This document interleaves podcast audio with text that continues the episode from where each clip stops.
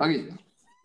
On reprend, on s'est arrêté hier, on s'est arrêté hier à la Medva Vamoudbet, où euh, on est 36, on doit être B2, B3 ou B4, tout en bas de la page, trois lignes, quatre lignes avant la fin. Donc on continue dans notre Mishnah de Nedarim qu'on a vu d'Aframed He Amoudbet, mais comme on déjà expliqué, à chaque fois, on a des Mishnah de Nedarim et on voyage beaucoup dans des sujets de la Torah. Donc aujourd'hui, on va faire un sujet qui, a priori, n'a rien à voir dans la Derim.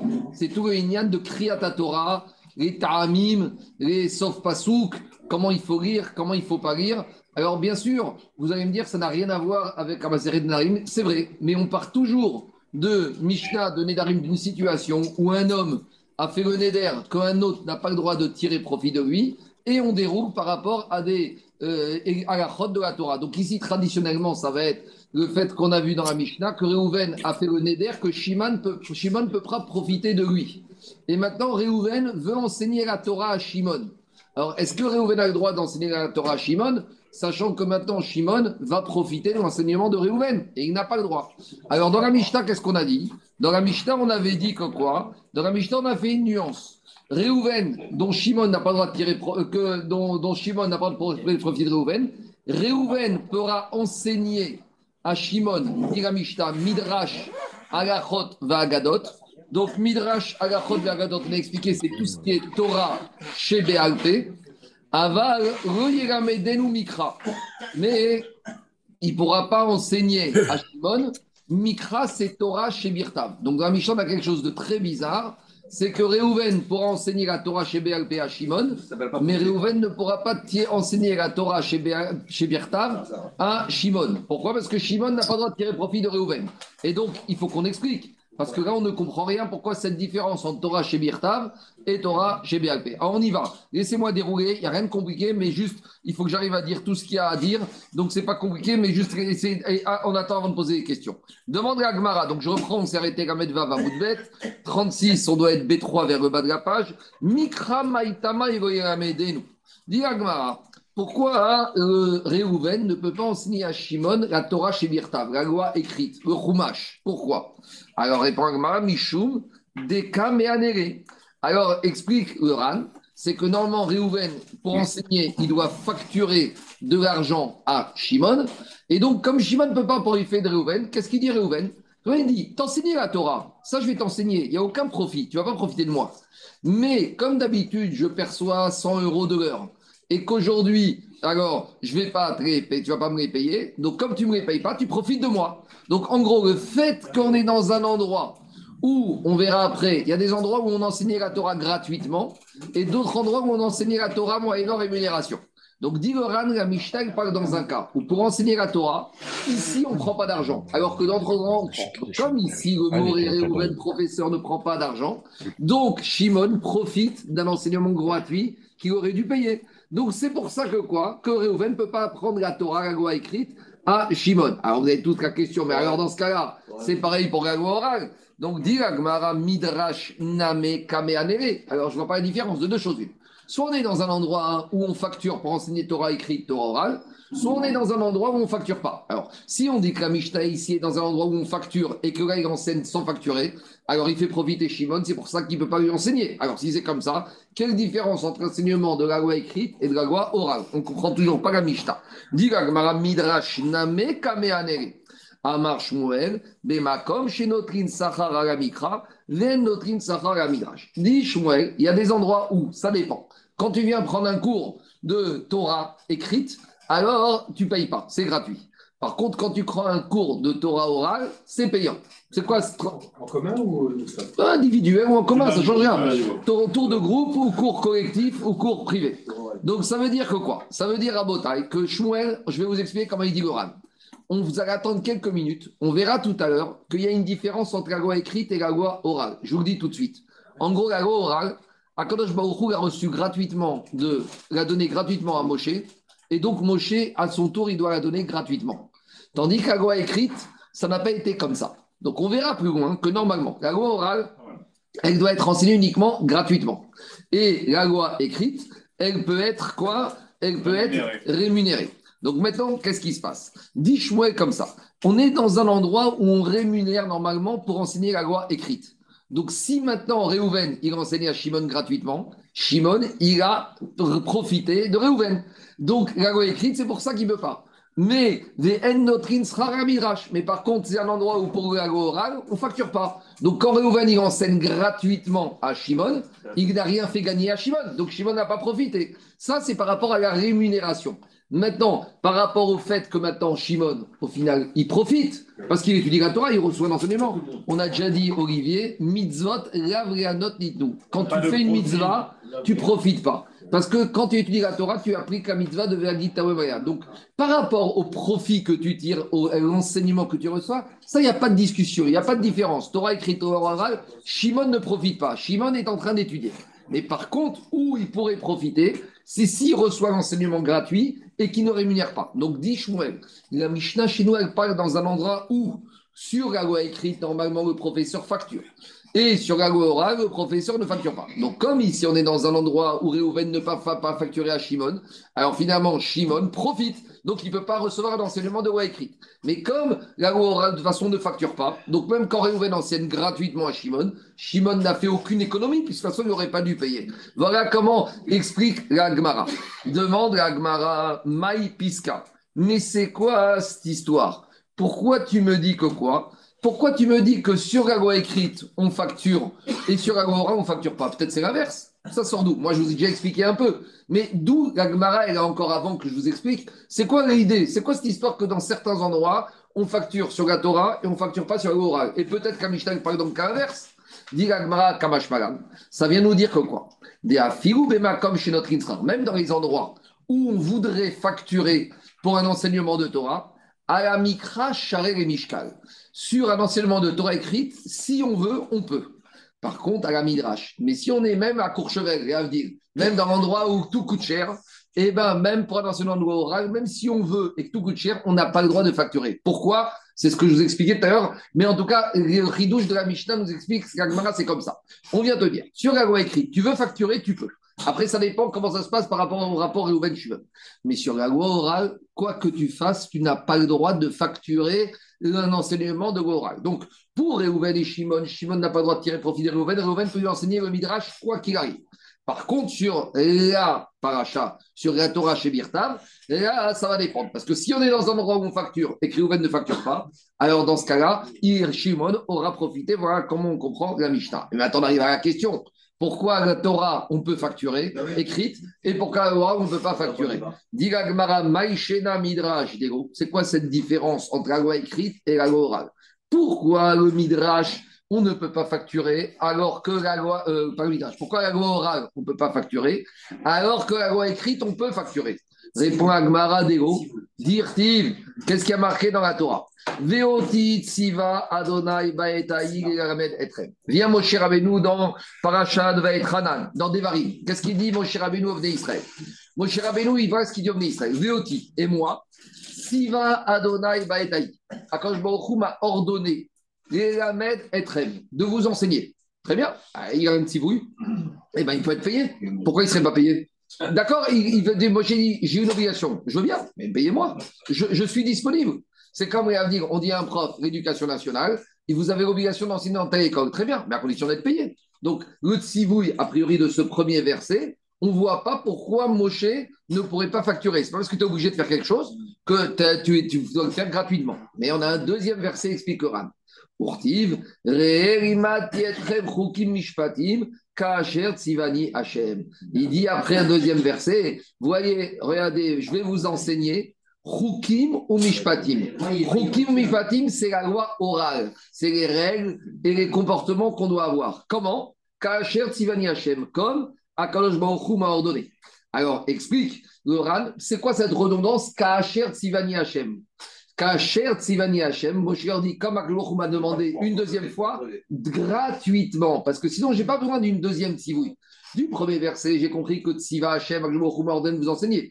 Qu'est-ce qu'il vient dire après le Ran Kacher Tzivani, le deuxième verset, comme Abou m'a demandé de m'enseigner. Komar, chez Tzivani, Bechinam. Dans le deuxième verset, Moshe leur dit il m'a demandé non seulement de vous enseigner, mais dans le deuxième verset, il m'a donné la manière de vous enseigner, la manière gratuitement. Ça, c'est l'explication du Ran. Le Roche, alors, continue Agmara, Mani Bechinam, Et donc, dit Moshe Rabbeinu, il ne doit pas avoir de différence. De la même manière que moi, j'ai l'obligation de vous enseigner la Torah gratuitement, vous, à votre tour aussi, vous avez l'obligation d'enseigner la Torah gratuitement. Donc voilà. Or, maintenant, ici, dans ce verset, on parle de quel enseignement de Torah? La loi écrite ou la loi orale? La loi orale. Ou Mishpatim? Ça, c'est l'explication du Ran. L'explication du Roche. Mani Bechinam, dit le Roche, Siva Oti Bechinam, Kemo Mati Bechinam. Le Roche, il dit un peu différemment. Le Roche, il dit de la même manière que moi, quand je suis monté dans le ciel, au bout de 40 jours, à que je il ne m'a pas facturé 40 jours de, de, de, travail. De la même manière, vous, vous ne devez pas facturer à vos élèves. Moshe ne doit pas facturer à ses élèves et les élèves ne doivent pas facturer aux élèves, et ainsi de suite, la transmission. Donc.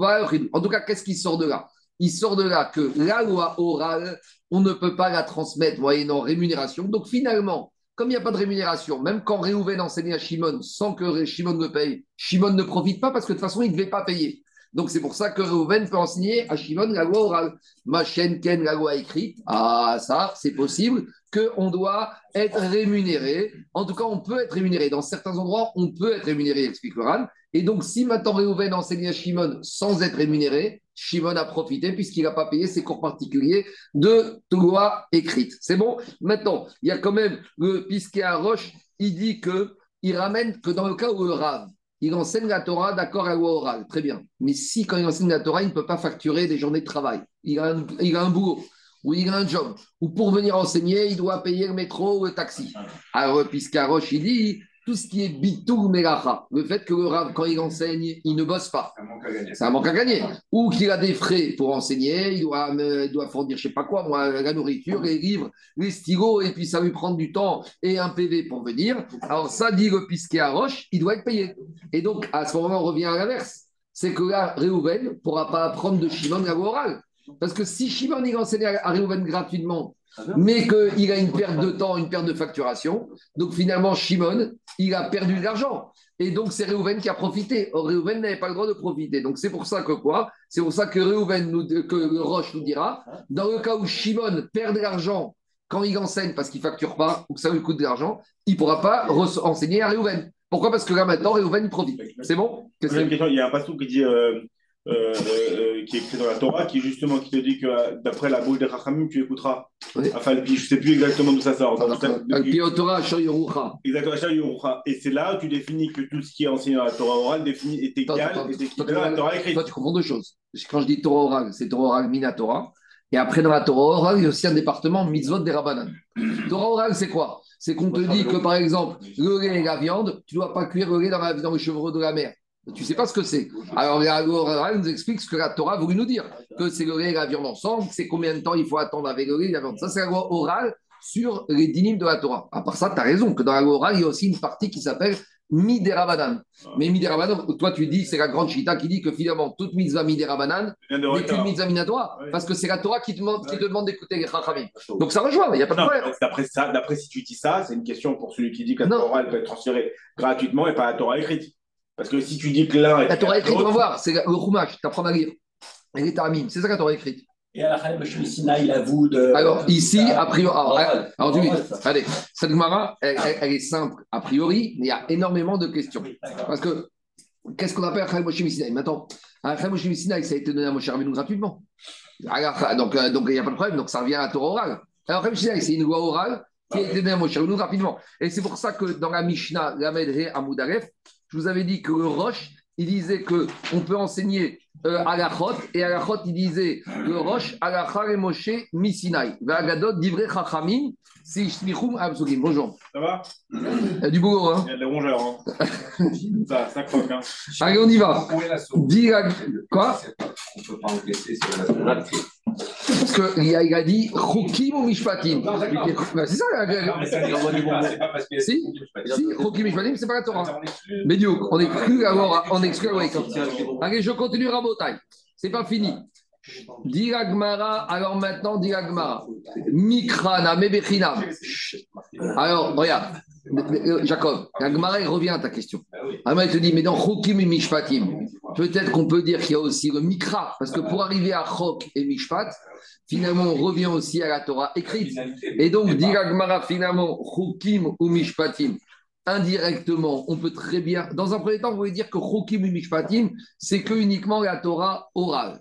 Mais maintenant, on dit mais peut-être que dans la Torah orale, il y a besoin aussi de Mikra, de la Torah écrite. Alors, comment tu vas apprendre que la Torah écrite?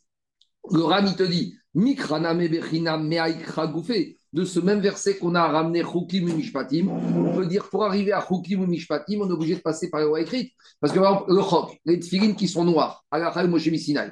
Mais pour arriver aux tfilines noirs, il faut arriver aux tfilines. Et les tfilines, c'est écrit dans la Torah. Donc, euh, Jacob, ça revient un peu à ta question. Moi, je vous ai un peu embrouillé, mais Agma, il revient et te dit finalement, c'est pareil. Et là, Agma, il te dit deux choses. Ravamar Srar Shimur, et Rabbi Amar Srar Pisuk Donc, on y va.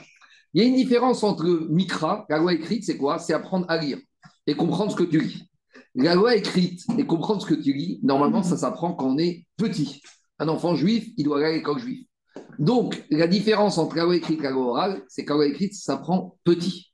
La loi orale, c'est quand tu commences Mishnah, Gemara, Alachot, c'est quand tu es grand. Le problème, c'est quand tu es petit, les enfants, ils ne tiennent pas en place. Donc, quand tu payes un professeur pour enseigner aux enfants, tu ne payes pas pour le fait qu'il enseigne la loi écrite aux enfants. Parce que ça, tu vas dire, il doit l'enseigner gratuitement aux enfants. Mais tu sais pourquoi tu le payes? Parce qu'à la fin de la journée, il a la migraine parce qu'il a passé sa journée à faire la police. Donc, comme il a passé sa journée à faire la police, ça, il n'y a pas marqué que Moshe Rabbeinu, il a fait ça, il a, il a gardé les enfants. Quand on était au Mont Sinaï, on était adultes. Mais un professeur d'école juive, 95% de son temps, c'est de la discipline. D'accord? On sait, Baruch Hashem, que les enfants juifs, ils sont très, Baruch Hashem, dynamiques, on va dire comme ça. Deuxièmement, dit Rachid Mefaresh, c'est que c'est quoi le chimour? C'est qu'il ne faut pas qu'ils aillent dans la rue. Donc, il est où? C'est un peu de la garderie, l'école. D'accord? Donc, le professeur, c'est vrai que c'est un professeur de Torah. C'est censé être un professeur de Torah, mais c'est aussi un babysitter, c'est aussi un flic, c'est tout ça. Et ça, un flic, il a le droit d'être payé. Ça, ça ne doit pas être gratuit. Ma chienne, Ken, quand on enseigne le midrash, c'est aux grands les midrashim. Donc les grands, normalement, ils n'ont pas besoin d'être gardés. Donc s'ils n'ont pas besoin d'être gardés, il n'y a plus de dimension dans la rémunération qui ne soit pas liée à la Torah. Donc c'est pour ça que je ne peux pas payer pour le midrash. Il n'est pas Jacob Il est où Jacob? Donc c'est ça la différence. explique Ran et Rashi, la loi écrite, c'est quand on est petit. Quand on est petit, il y a besoin d'être gardé. Et donc, le professeur, on le paye pour ça. Donc, on explique à Mishnah. C'est un peu le professeur de, des enfants, du GAN et du GANON et du, du primaire. C'est un agent de police. Donc, si c'est un agent de police, quand tu le payes, tu ne le payes pas parce qu'il enseigne à ton fils la Torah. C'est la nurse. Mais ça, et il a le droit d'être payé. Donc, quand Réhouven a fait le neder que Shimon ne peut pas profiter de lui et qu'il ne le fait pas payer pour ça, Shimon, il a profité de Réhouven, donc Réhouven ne peut pas lui apprendre. Par contre, pourquoi le Midrash, on, peut, on ne peut enseigner que gratuitement? Parce que le Midrash, c'est Chokim Mishpatim, comme on a dit la Torah. Et normalement, le Midrash. Et ça, c'est un Yesod. Les Midrashim Rabotai, on aime bien raconter ça aux gosses.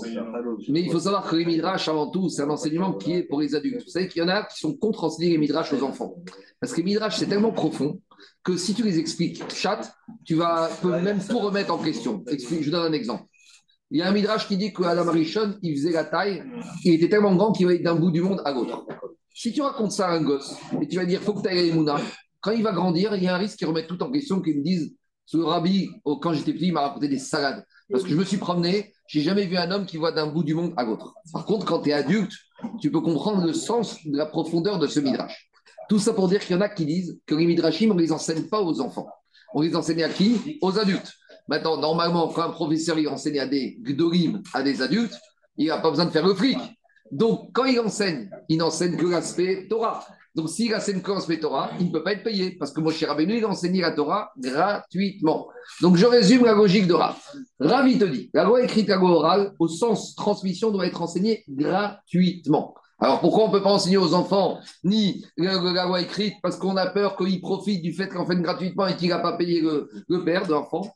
Parce que quand on enseigne un professeur aux enfants la loi écrite, il a aussi une dimension d'être payé pour faire le fric. Et ça, il ne doit pas le faire gratuitement. Donc quand il va enseigner gratuitement Réhouven à Shimon ou aux enfants de Shimon, qu'est-ce qui se passe? Le fait que Réhouven ne paye pas, il a profité de Shimon parce que normalement, il aurait dû payer l'aspect policier, gardiennage de Shimon. Ah, mais par contre, le Midrash, comme il n'y a pas de cours de Midrash pour les enfants, donc le professeur de Midrash de voix orale, il n'est pas rémunéré. Pourquoi? Parce qu'il n'y a pas besoin de garder. Donc il enseigne gratuitement. Donc quand Réhouven enseigne à Shimon, de toute façon, Shimon ne doit pas être payé. Donc Shimon n'économise rien quand il ne paye pas Réhouven. Et donc il n'y a pas de problème de profit interdit. Voilà l'explication de Rav.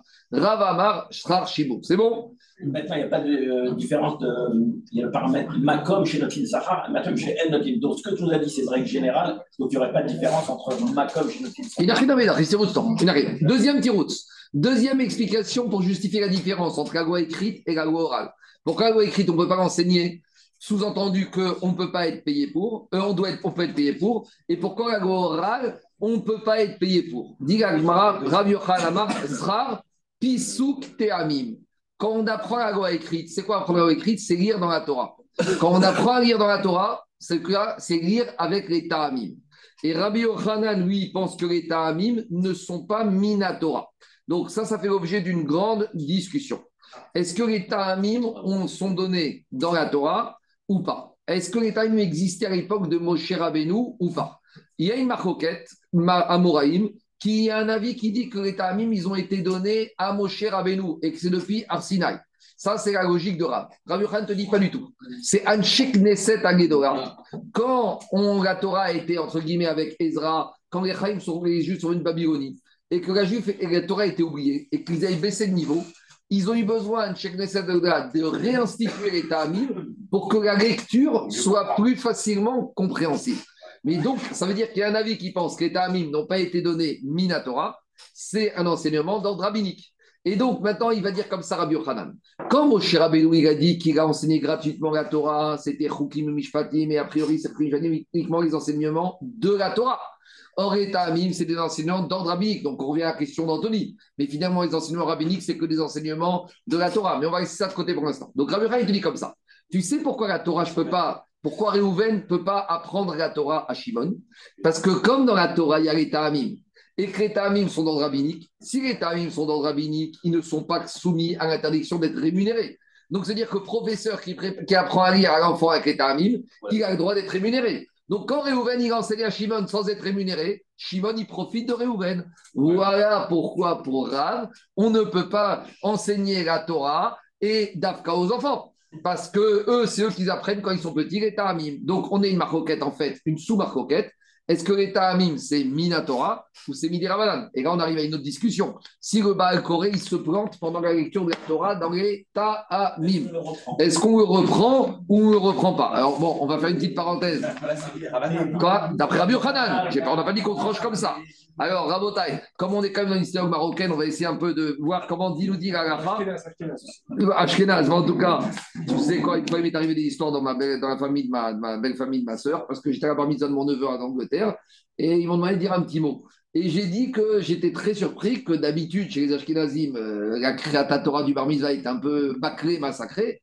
Et que là, j'ai dit que mon neveu, qui vient qu'Ashkenaz, il a fait une créatora exceptionnelle, chaque tame, etc.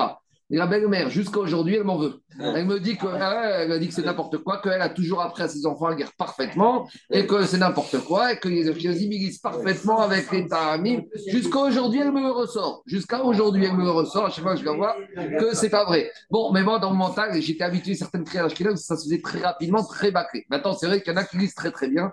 Donc, euh, je fais de chouva, voilà, je, demande pardon. Alors, alors, comment on tranche la Rabotai? Ici, on voit que quoi D'après Rav, les Ta'amim sont Minatora. Maintenant, Jérôme, d'après Rabbi Yochanan, les Ta'amim sont mi Rabanan. Maintenant, on a, un principe dans la Gemara que quand on a une maroquette entre Rav et Rabbi Yochanan, la va comme Rabbi Yochanan. Donc, ça voudrait dire que quoi? Ça voudrait dire que, que c'est mi Rabanan, c'est à Ezra et qui les ont réinstitués.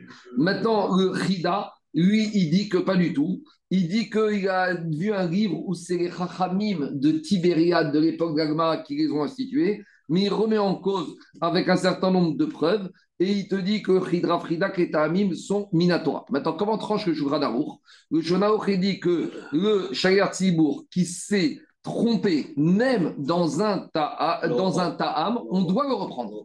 Par Ça, contre, par contre, le Rama, Ah ouais. par contre, le Rama, les Ashkenazim, eux, ils disent que s'il s'est trompé dans une note, dans un ta'am, on ne le reprend pas. Mais, mais dit Rama, Goharimbo. Écoutez-moi, Olivier, dit le Rama, dit le Rama, chez les Ashkenazim, on ne reprend pas, mais on gronde. Ça veut dire que sur le moment, on ne va pas le reprendre, mais après, après, on va lui dire, hé, après, on va lui dire, hé, t'es- normal, dis-moi, tu t'es trompé, tu dois préparer, tu ne dois pas te tromper. Maintenant, le Mishtabora, le Mishtabora, il dit, et il ramène, et il te dit qu'on ne va pas comme le Rama si le sens est changé. Donc, le Mishtabora, il dit comme ça. Quand est-ce que Rama a dit qu'on ne reprend pas hein C'est uniquement quand ça ne change pas le sujet. Mais si l'erreur dans le ta'am change le sujet, Vadaï qu'on doit reprendre. Et regardez ce que dit Mishtamura. Par exemple, C'est rare qu'un Par exemple, des fois, il faut dire Marir Tacha. Marir Tacha, c'est tu lis deux, deux mots ensemble pour dire ça va ensemble. Et si tu as lu un en Atnar, ça va pas. Par exemple, la semaine dernière, Anochi et Esav Bechorecha. Si Anochi et Serecha, tu Tacha, je suis ton Esav, ton aîné, c'est n'importe quoi. Parce que c'est pas ça qui a Jacob. Anochi et Esek. Ravia et ça. Donc pour dire Alain, il y a deux choses. Lui, Yaakov, il a dit Je suis moi qui je suis, Yaakov. Par contre, tu as un autre fils qui s'appelle Esav qui est ton aîné. Donc, dis Mishtabura. Si tu te trompes et que ça change le sens, tu dois reprendre. Et dis Mishtabura. Même si pour reprendre, tu dois reprononcer une deuxième fois le nom d'Akadosh Baruchou. Ça, c'est pas ramené par moi. Regardez ce que dit le ça. Le déron interdit. que Moshe Omrim Haamon, pas, il dit, tu dois reprendre, et pas comme ceux qui pensent que quoi? Sheim Kara et Hachem, En Marzirin Shetaha Bin Gina. D'accord? Après, il y en a qui disent qu'à posteriori, même si on s'est trompé, que ça a changé le sens, on est quitte a posteriori et on doit pas avoir. En gros, l'idée, si on a fini de lire à la Torah et que celui qui est monté, il a lu les brachot, on ne doit pas dire au Charles Tibourg, tu recommences. Quand est-ce qu'on va revenir Quand on l'attrape à la Macom. Mais bon, chez les Marocains, au demi, demi-faute, il est déjà attrapé. Donc, avant qu'il lise, ils ont déjà anticipé la faute. Avant qu'il lise, il a déjà anticipé la faute. Donc, ça fait quand même l'objet d'une marquette. C'est à peu près comme ça, la bataille qu'on tranche. Alors, Orachaim, chapitre Kouf Membet Saïf Aleph, Ikrot Kriat Torah, 142. C'est bon, on continue. Donc, où, alors, où on en est? On en est à la chose suivante. Euh, je vais dire, toi, tu peux être macpite parce que Rav Mazouz va te dire qu'il ne laisse rien passer. hein. Donc, les Tunisiens, ils sont encore plus, bien, plus que les Marocains sur les Tamim. Eux, ils reprennent même sur des milléras et ra- ra- Des milléras, milléras. Milléras, milléras, c'est même pas les notes, c'est l'accent tonique.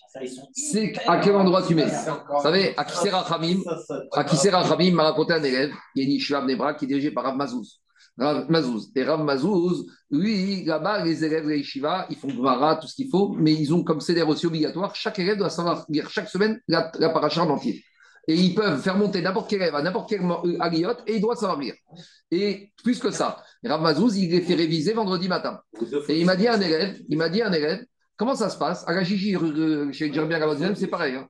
Il m'a dit à un élève, en fait, comment ça se passe? Vendredi Tu passes devant Rav Mazouz et tu lis la paracha. Et lui, vendredi, c'est le moment où il fait son courrier.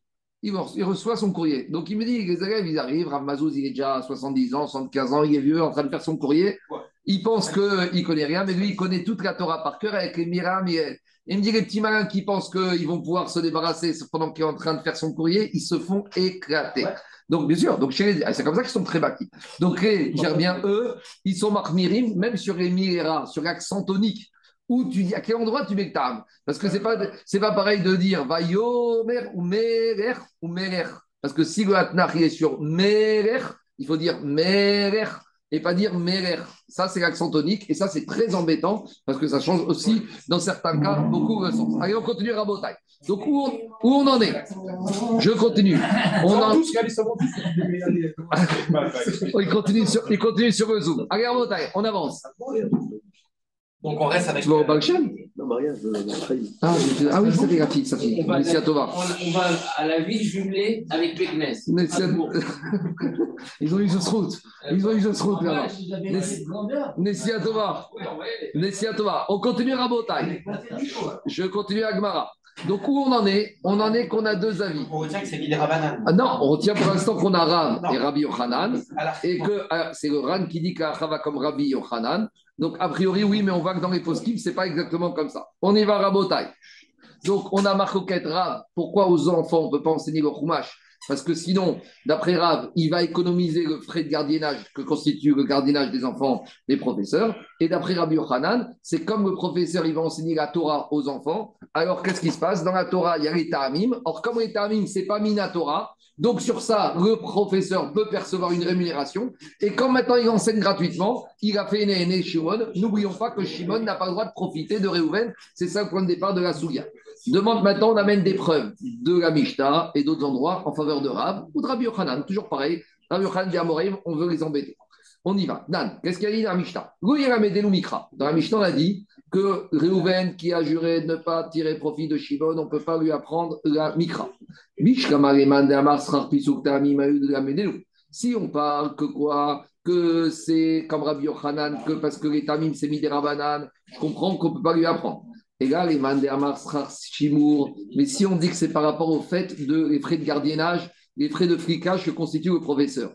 Gadol Bar Shimourou, mais dans la Mishnah, on a présenté Réhouven enseignait à Shimon, et on a l'impression que Réhouven et Shimon, c'est des gens qui sont grands. Réhouven, il est bar mitzvah, Shimon, il est bar mitzvah. Quand on est bar mitzvah, normalement, après 13 ans, on n'a pas besoin d'être fliqué.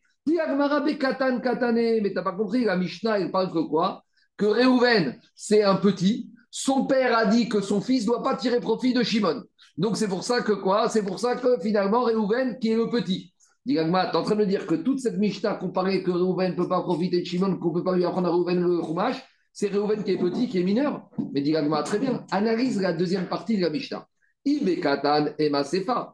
Aval Melamed et Banav Mikra, Katan Barvanimu. Donc au début, on te dit Réhouven ne peut pas apprendre de Shimon. Mais après, on te dit, mais Shimon peut apprendre aux enfants de Réhouven. C'est ça qu'on a dit dans la. Maintenant, si Réhouven, c'est un mineur, Réhouven, il peut avoir des enfants que Shimon va apprendre aux enfants de Réhouven. Donc, il y a un truc qui ne va pas. Si tu me dis que la première partie de la Mishnah dit que Réhouven, c'était un mineur, un barbaïsa, et qu'il ne peut pas apprendre de Shimon parce qu'il ne peut pas profiter, parce qu'il y a les Taramim ici qui sont mis des rabbins qui auraient dû être payés. Et après, on te dit, mais par contre, Shimon, il peut enseigner aux enfants de Réhouven. Mais Réhouven, on vient de dire que c'est un mineur. Dirma Mikra Katan Barbalimou. Digagmara, pour Rabbi Yochanan, il va te dire que quoi? Rabbi Yochanan, il va te dire qu'il nous manque des, mots dans la Mishnah, il y a besoin des sous-titres. Bekatan. Quand la Mishnah me dit qu'on ne peut pas apprendre à un enfant, on ne peut pas apprendre à quelqu'un Réhouven le Chumash, c'est si Réhouven c'est un. Im mais si c'est un grand, Megamedero ou Banav Mikra. Explique les. On peut enseigner au Chumash même aux grands et même aux petits. Tu sais, parce que s'il y a le grand et le petit ensemble, quand le fils, son papa est là, il ne va pas bouger. Donc s'il ne va pas bouger, il n'y a plus de dimension de frais de gardiennage. Donc s'il n'y a plus de dimension de frais de gardiennage, il n'y a plus besoin de payer pour ça. Quand est-ce qu'on a besoin de payer le gardiennage, la rémunération du proviseur? C'est quand le fils il est tout seul en classe. Mais dès qu'il y a les parents qui sont dans la classe, ah, le fils, il se tient à carreau, sinon il se prend la tannée. Donc il n'y a plus de dimension de gardiennage. On continue. Medvé, on a objecté une braïta. Tinokot, Vokorin, Batriacha. Donc voyez à nouveau, Donc, il peut du coup enseigner au père, Oui. parce que c'est un adulte. Et pourquoi aux enfants aussi? Parce que le père est avec là, donc il n'y a pas de dimension, de... il n'aurait pas dû lui payer le gardiennage. Donc s'il n'aurait pas dû lui payer le gardiennage, Parce que le père- Ah ben oui, parce que le père est là. Le Mefaresh. Comme le père est là, le fils ne va pas bouger. Si le fils ne va pas bouger, il n'y a pas de problème de quoi? De surveiller l'enfant. au père. Et à l'enfant qui est avec. C'est ça la Mishnah. On continue dans la, avec une braïta. À nouveau, là maintenant, on va voyager dans Shabbat. Et là, on arrive à la notion, c'est marrant, hein, on voyage beaucoup. On arrive à la notion de rémunération le Shabbat. Parce que maintenant, on va basculer dans le professeur qui enseignerait aux enfants ou même aux adultes le jour du Shabbat. Est-ce que, et on arrive au problème du rabbin qui est payé que pour le Shabbat, ou du Chazan qui est payé que pour Shabbat et Yom Kippour? Alors, grand principe qu'on a déjà parlé de ça longtemps, il n'y a pas d'interdiction de gagner de l'argent le Shabbat. Ça, c'est un principe que Minatora, gagner de l'argent. Je vais te donner un exemple. Tu as un appartement, tu le loues. Quand tu loues ton appartement pour euh, deux semaines, dans les deux semaines, il y a le Shabbat, et tu touches un loyer pour le Shabbat, donc tu as gagné de l'argent Shabbat. L'interdiction, c'est que tu n'as pas le droit de manière de travailler d'une certaine manière, Raymond t'interdit, pour gagner de l'argent de Shabbat. Il y a des boutiques sur le samedi. Alors, les boutiques, c'est encore un autre problème. Donc, ça, c'est un problème. Parce que là, tu travailles indirectement où les gens travaillent pour toi. Par contre, gagner de l'argent de Shabbat sans rien faire, il n'y a, pas- de problème. Donc, il y a- on avait fait toute une étude de, de Shavuot sur ça sur le site internet qui fonctionne automatiquement par des robots. Des employés qui travaillent pour toi le Shabbat, c'est peut-être un problème. Mais quand tu as des robots, ça tout ça, ou un distributeur de canettes, d'accord, qui t'appartient, ça, c'est encore une question. Pas, on n'a pas le temps de faire ça aujourd'hui. Mais en tout cas, l'idée, c'est la suivante. Il faut retenir que Minatora, on a le droit de gagner de l'argent que Shabbat. Maintenant, il y a certaines choses que les Chachamim ont interdit. Est-ce que c'est une interdiction de faire des affaires le Shabbat? Il y en a qui disent c'est Chevsecha, Vedaber, Dava. Tu dois t'occuper Shabbat de Chevse Shamaim, des affaires d'Akadosh Baruch et pas de tes affaires. Il y en a qui disent que c'est Midera d'autres qui disent que c'est Minatora comme le Ramban. D'accord?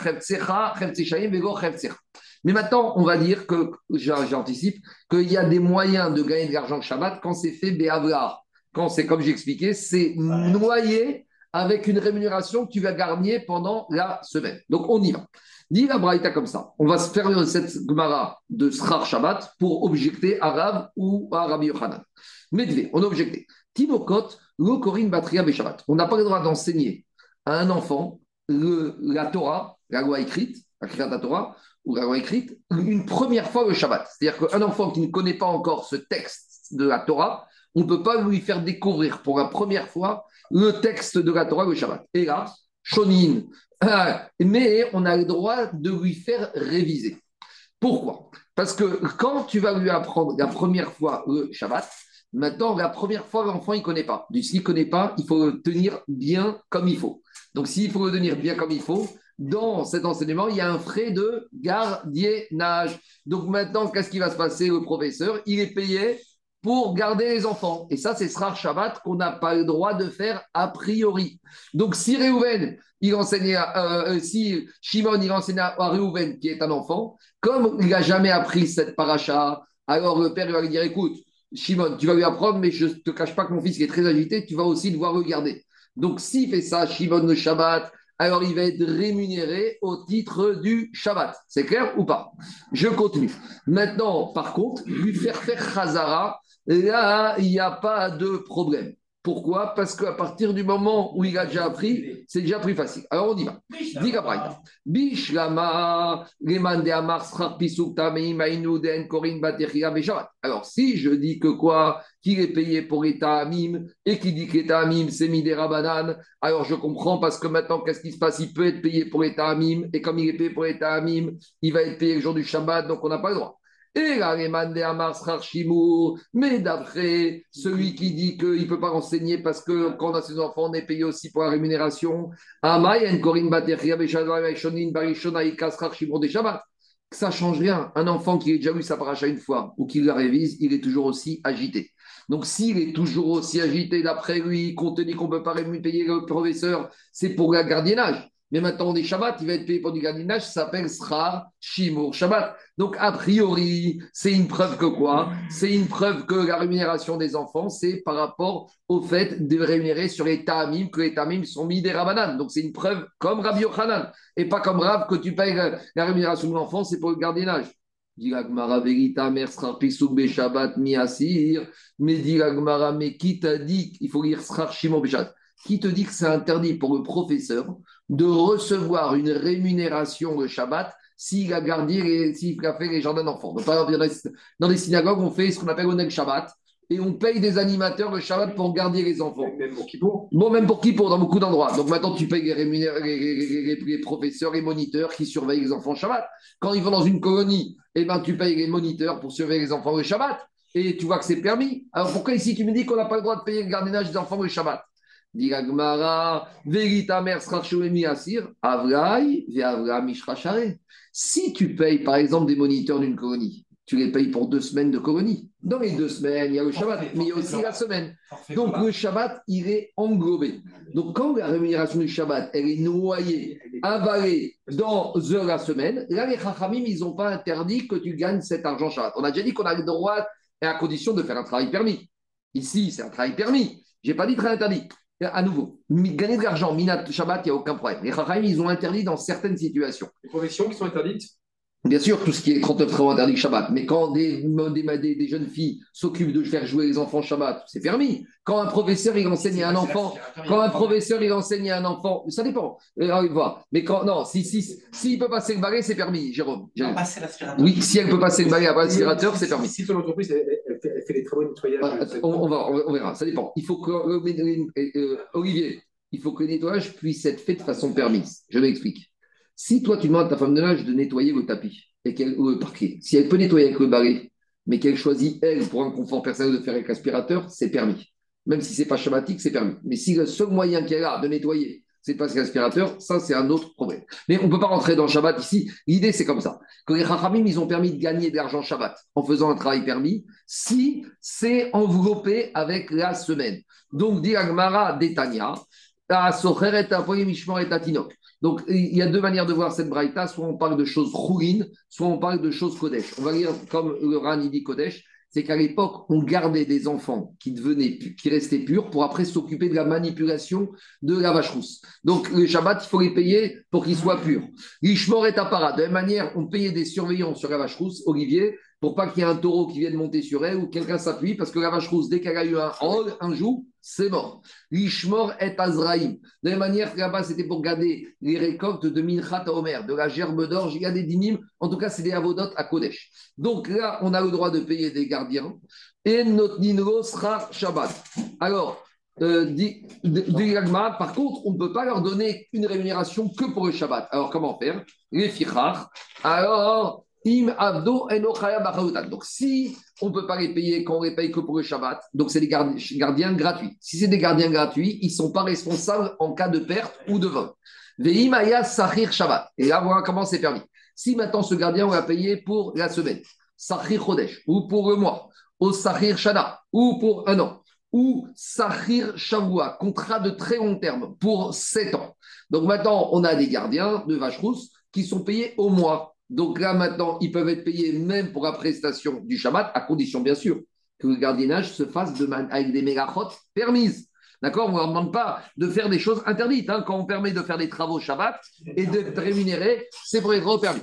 Alors, dans ce cas-là, Noten Mosrar Shabbat, il pourra aussi toucher la rémunération au titre du Shabbat. Donc, si par exemple, il te dit, je suis payé pour un mois et je vous facture 100 euros par jour, alors il pourra toucher les 4 Shabbats des 30 jours parce que c'est enveloppé. Mais la, con- la contrepartie, les fichar im avdu.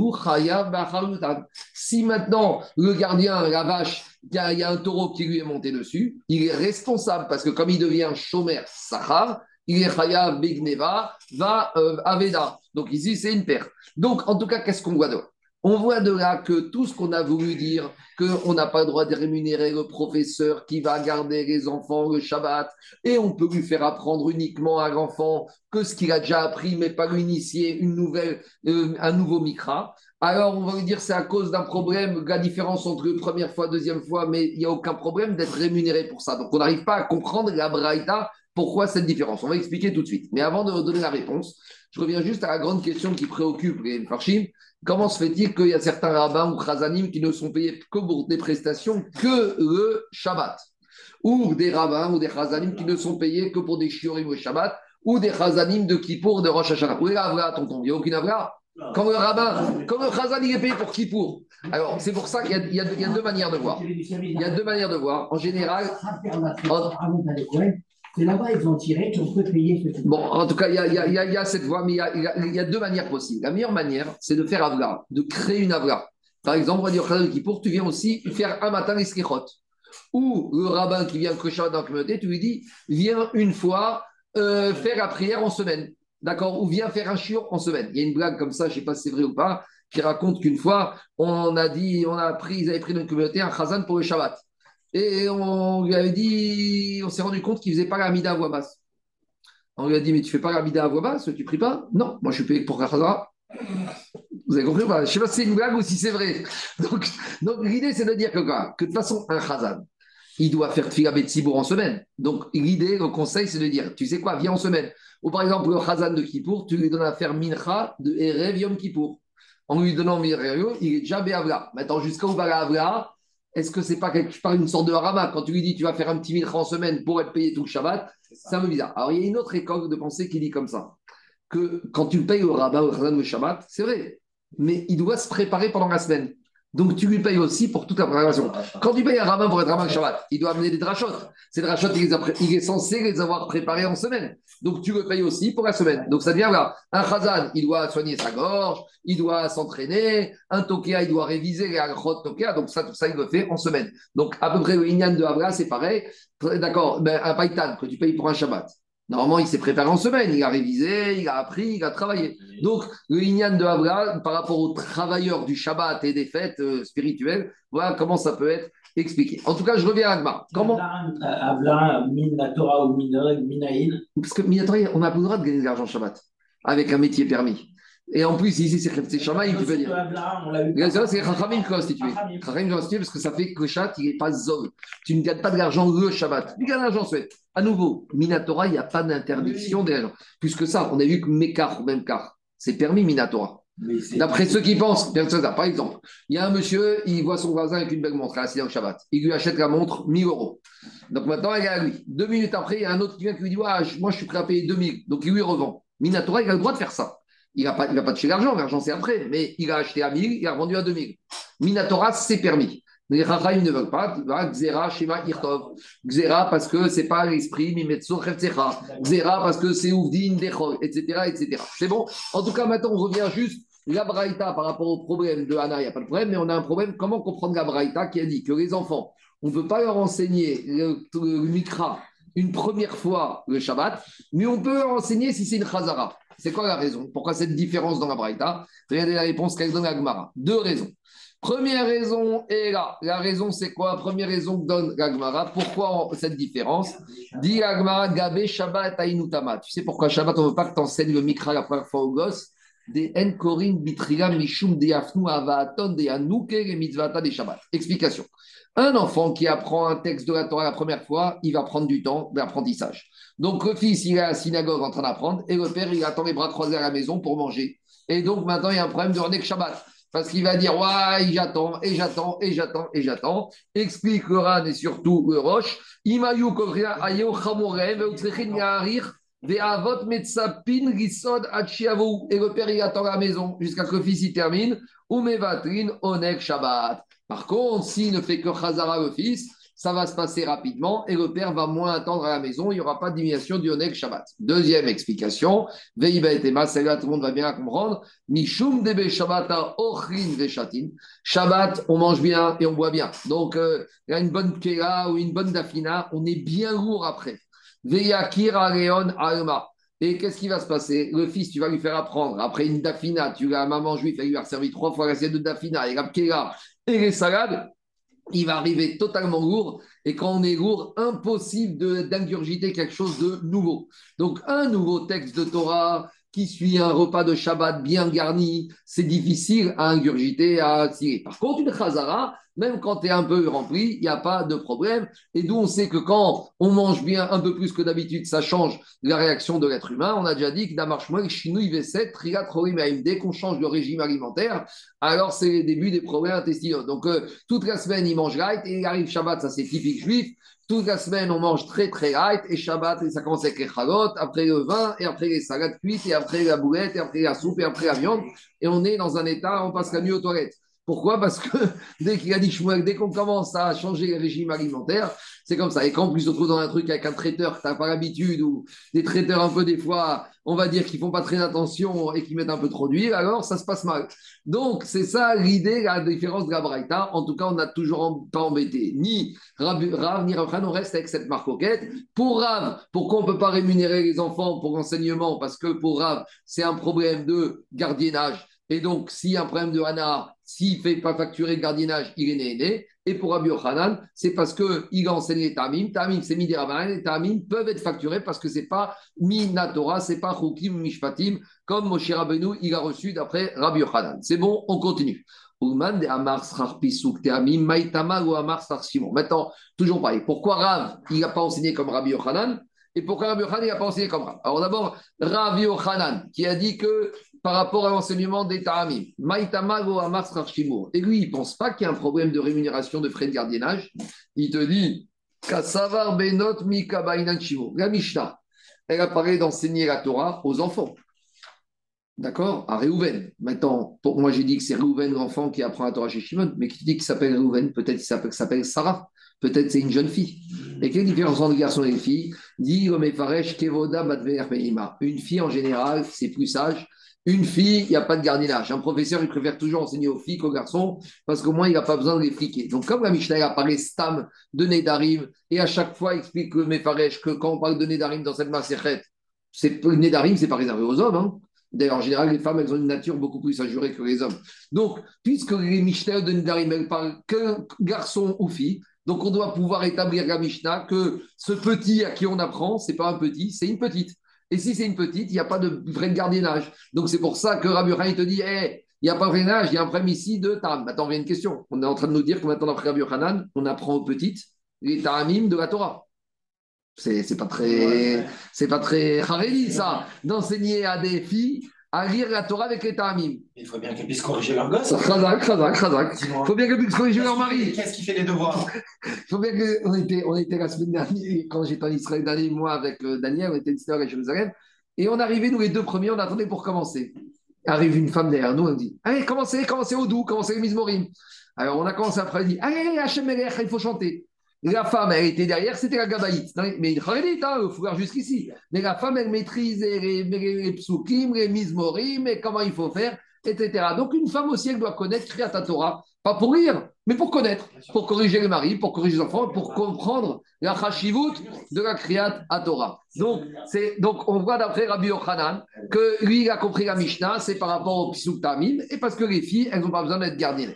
Dit Agmara, Kassavar Bnot Mikaven Shurkuman Damar Srar Shivo. Ah, et Rav, qui a dit que c'est le gardiennage, Maïtama ou Amrar Srar Pisuk Tamim. Mais maintenant, on a pourquoi Rav, il n'a pas parlé qu'on peut facturer pour l'enseignement des Tamim? Mais Rav, il va te dire, mais l'enseignement des Tamim, tu sais pourquoi on ne peut pas facturer? Parce que c'est Minatora les Tamim. Kassavar Pisuk Tamim Deoraita. Ou Rav, il te dit que les Tamim, c'est pas du tout Ezra et Anshek Knesset Agedoa qui les ont institués, c'est depuis Moshe Rabbeinu. Les alors comment ils vont comprendre cet enseignement que c'est les, c'est les qui les ont institués? C'est pas compliqué. Ravi va te dire c'est Moshe Rabbeinu, les c'est Minatora, depuis Moshe Rabbeinu. Après, ils ont été oubliés en Babylonie. Et Ezra et Nehemia, ils ont réinstitué. Et d'ailleurs, on va amener ici un verset de Nehemia. Nehemia, c'est le prophète avec Ezra qui ont dirigé la communauté juive quand les Juifs sont venus de Babylonie. Donc, ils, les ont, ils leur ont tout réappris. Et justement, le verset nous parle de Nehemia. Que, qu'est-ce qu'il y a marqué dans Nehemia Quand ça va qu'est-ce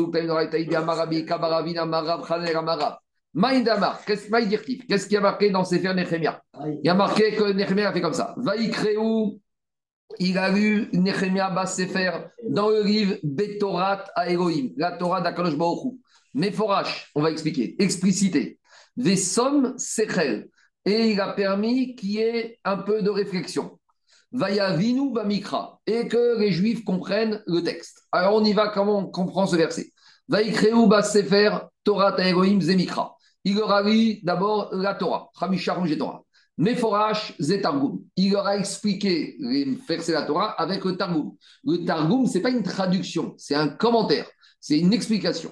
On continue. Vesom Sechel. Eru Apsukim. C'est quoi Apsukim? C'est sauf Pasuk. Nehemia leur a dit voilà où on doit arrêter le Pasuk. Pourquoi on appelle ça Som Sechel? Sechel, c'est Milachon Réaskir, comprendre. Parce que quand on s'arrête entre différents Pasuk, on peut comprendre le verset. il y a un moment d'arrêt. Il faut comprendre ça en disant qu'à l'époque, il lisait un verset et il le traduisait en araméen. Donc pendant qu'on traduisait, on pouvait comprendre le verset.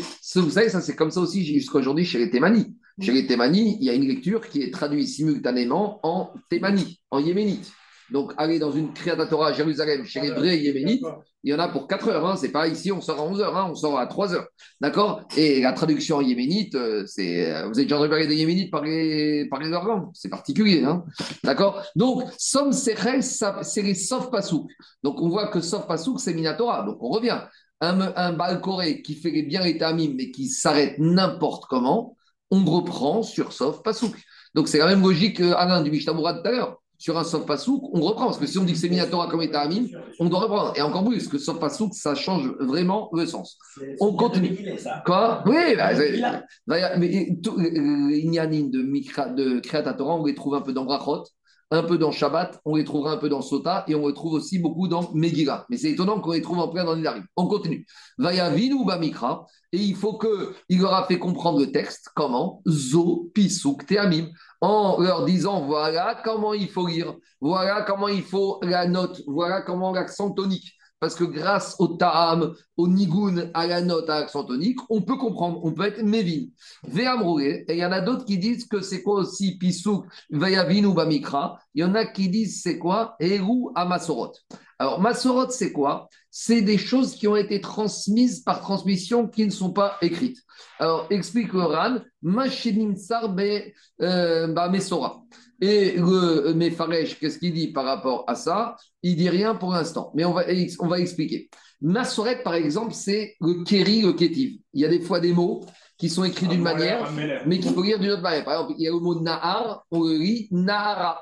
Par exemple, dans Kitavo, d'accord, il y a des mots qu'on ne lit pas, qu'on change, ou va Techorim, au lieu de dire j'ai oublié le mot qui est à la place. Donc, c'est la Messoret. Pour la Massora, par exemple, aussi, c'est certains points qu'il y a sur certaines lettres dans la Torah. Anistarot, Lachem, Vanigot, Lanu, Uvanenu, ça permet de comprendre le texte. Tout ça, c'est la massorette.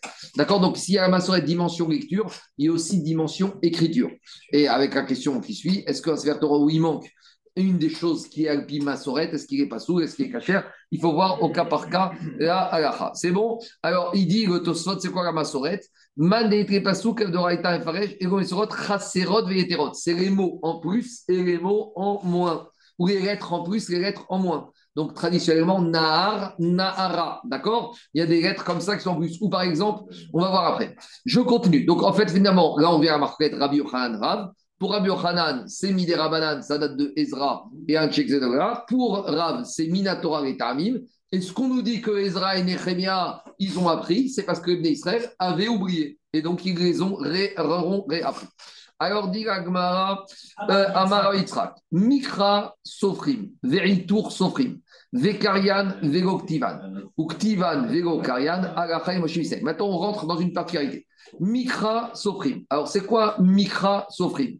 Mikra Sofrim, c'est la lecture que les, les Rishonim nous ont dit qu'on doit lire comme ça. Donc, par, exemple, c'est un mot, on doit le changer dans un autre mot. L'Agma va donner des exemples à tout ça, des exemples qui sont surtout basés sur le nar, sur les nevim. Donc, on attend quelques minutes, on va donner des exemples. Il y a des mots, des fois, qui doivent être lus malgré qu'ils ne sont pas écrits, ou des mots qui doivent être lus d'une manière différente. On va voir tout ça des exemples. Deuxièmement, euh, ça c'est Mikrim. Itour Sofrim. C'est quoi Itour Sofrim C'est des mots ou des lettres qu'on met en trop pour améliorer, pour euh, bonifier le langage. Des fois, hein, dans une langue, on peut parler et se faire comprendre d'une manière courte, mais c'est plus raffiné de rajouter des mots pour que la, phrase elle soit plus belle. Dans la Torah, et Avdil, c'est pareil. Il y a des mots qui n'étaient pas nécessaires, mais pour euh, améliorer la beauté de la phrase, on a fait Aïtour Sofrim. Troisièmement, Karian Vegoptivan. Il y a des fois dans les psukim des mots qui sont lus alors qu'ils ne sont pas écrits.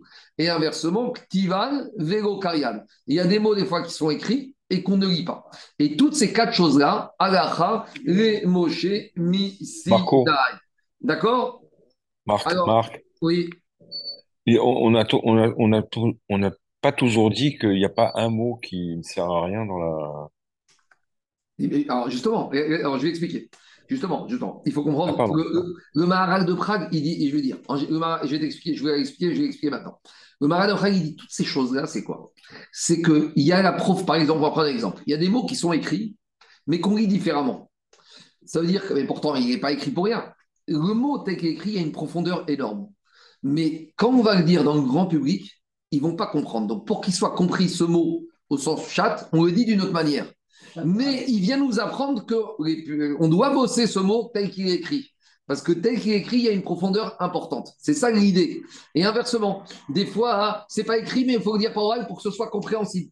Donc, c'est que il a compris. Et il, il, a compris, il savait que pour que le message soit audible et compréhensible, des fois, il faut qu'il soit écrit d'une manière pour nous dire il y a quelque chose qui se cache derrière ce mot. Mais en attendant, pour le grand public, il faut lire de cette manière-là. Inversement, Agalmochou a estimé qu'il ne fallait pas écrire ce mot pour des raisons qu'il faut travailler, mais que malgré tout, il doit être prononcé oralement. Voilà à peu près l'explication qui donne. Qui donne... Mais il y a beaucoup d'endroits. Il y a la Mikraim Massoret, on retrouve un peu dessus. Ça, c'est le rat de base qui écrit. Maintenant, autre chose, dit le rat de base. On dit que ces mots, c'est Achem Sinaï, mais on dit que c'est les Sofrim, c'est les Rishonim qui nous les ont enseignés. Alors, ça veut dire quoi? Si c'est Achem Sinaï, alors, il faut dire, ce sont les Sofrim qui ont donné les Ta'amim de ces Alachot et Moshe Sinaï. Il y a deux choses. Ça, a été donné à. Après, les Rishonim et les Sofrim, ils nous ont expliqué ce qui s'est passé par là. Donc, il y a le Maral de Prague, il parle beaucoup de ces explications, de la profondeur du mot et de toutes ces choses-là. Allez, je continue. Ah, Après, il y a une autre. on va avancer, après, on va revenir à une question du riz base à nouveau, du base. On revient. Maintenant, Agmar va nous donner des exemples. Alors, des exemples, par exemple, Mikra Sofrim, c'est quoi des exemples de Mikra Sofrim Donc, Mikra Sofrim, qu'est-ce qu'on a dit? On a dit c'est la manière de lire le verset. Alors, des fois, il y a des mots, on peut les lire d'une manière, mais la tradition nous dit qu'on doit les lire, les ponctuer d'une autre manière. Par exemple, c'est quoi Mikra Sofrim Alors, dit l'Agma, Eretz Shamaim Mitzraim. Alors, Eretz, on va prendre d'après Oran que ça concerne uniquement le mot Eretz. Des fois, Eretz, il faut le ponctuer avec un Sheva, et des fois, il faut le ponctuer avec un Patar, avec un Kamas. Le, Tabach, il est très bien, il te- t'explique tout. Voilà, alors justement, on n'a pas trop le temps de faire, mais l'idée, c'est la chose suivante c'est que le ta'am, le ta'am doit nous dire comment on doit le ponctuer. Et quand il y a un atnar, atnar, vous savez, c'est le ta'am qui fait l'angle droit comme ça, les deux mains, alors il doit pas dire, nous dire qu'on doit le prononcer avec un kamatz aretz, d'accord? Et quand il n'y a pas le atnar en dessous, ça veut dire qu'on doit dire eretz. Ça, c'est mikra sofrim. Itour sofrim. Itour sofrim, on a dit, c'est des mots qui n'étaient pas entre guillemets nécessaires, mais qui sont là pour la beauté du langage. Par exemple, Achar Ta'avoru, Achar Teler, Achar Teasef, Kidemu Sarim, Achar Nogenim, est réel. Je n'ai pas le temps de tout expliquer. Par exemple, on prend Achar Teasef. Achar Teasef, c'est comme Myriam, elle a été. Non, il y a deux manières. Il y en a qui disent c'est qu'elle a été enfermée à cause de la greffe. On a dit. On aurait pu lire simplement Ve'teasef. Elle va, elle va être là-bas. Mais pourquoi on a dit Ve'achar? C'est la beauté du langage. C'est plus court. Vous savez, en hébreu, on peut parler très, de façon très courte. Mais le Lachon Kodesh, des fois, il a besoin. Alors, Vadaï que Zaki, derrière ces mots-là, au-delà du tour Sofrim, on aurait pu comprendre ça, il y a une profondeur. Et c'est ça que explique le Maharal de Prague. Je continue. Karian Vegoktivan. Des fois, il y a des mots qui sont écrits, mais qui ne sont pas lus. Alors, par exemple, Perat de Belerto. Alors, ça, c'est un verset qui se trouve dans Shmuel. Il y a marqué là-bas que David, il a frappé à Dardar ben Rechav Meler Sova, Belerto et Yado bin Har. Quand il revenait de quoi? Du fleuve. Et là-bas, il y a marqué le mot Perat. Donc, ça veut dire qu'on lit le mot le bien qu'il ne soit pas écrit. À nouveau, Ish Dekaasher, Dekaasher, Isha, Ish Bidvar Elohim. Ça, c'est un verset qui se trouve également dans Shmuel, c'est par rapport à Achitophel. Et là-bas, il y a marqué Kacher Ishal. Il n'y a pas marqué le mot Ish, l'homme, Bidvar Elohim, la parole divine. Mais malgré que ce n'est pas écrit, on le dit quand même. Donc il faut comprendre pourquoi il n'est pas écrit et pourquoi on le lit quand même. Tout ça, le Marak de Prague, il explique. On continue. Baïm, Denivneta, Radifreta, Eddeagad Ugad, Eraïdia Goren, Eraïdia Seorim. Ça, c'est un verset de route. Harin, Karian, Vegoktivan. Tous ces mots-là, ils sont lus, mais ils ne sont pas écrits.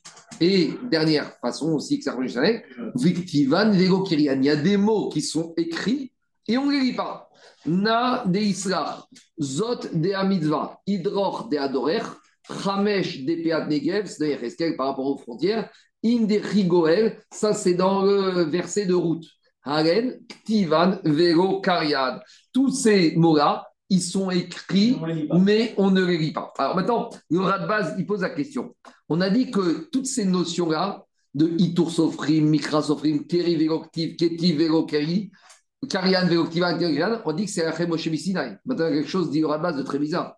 C'est que tous ces versets, c'est des versets des, des des prophètes, à 90%. Mais on dit que c'est la Moshe et les exemples qu'on trouve, Bah oui. c'est des versets des Nevi'im. Et un truc qui ne va pas dans la chronologie.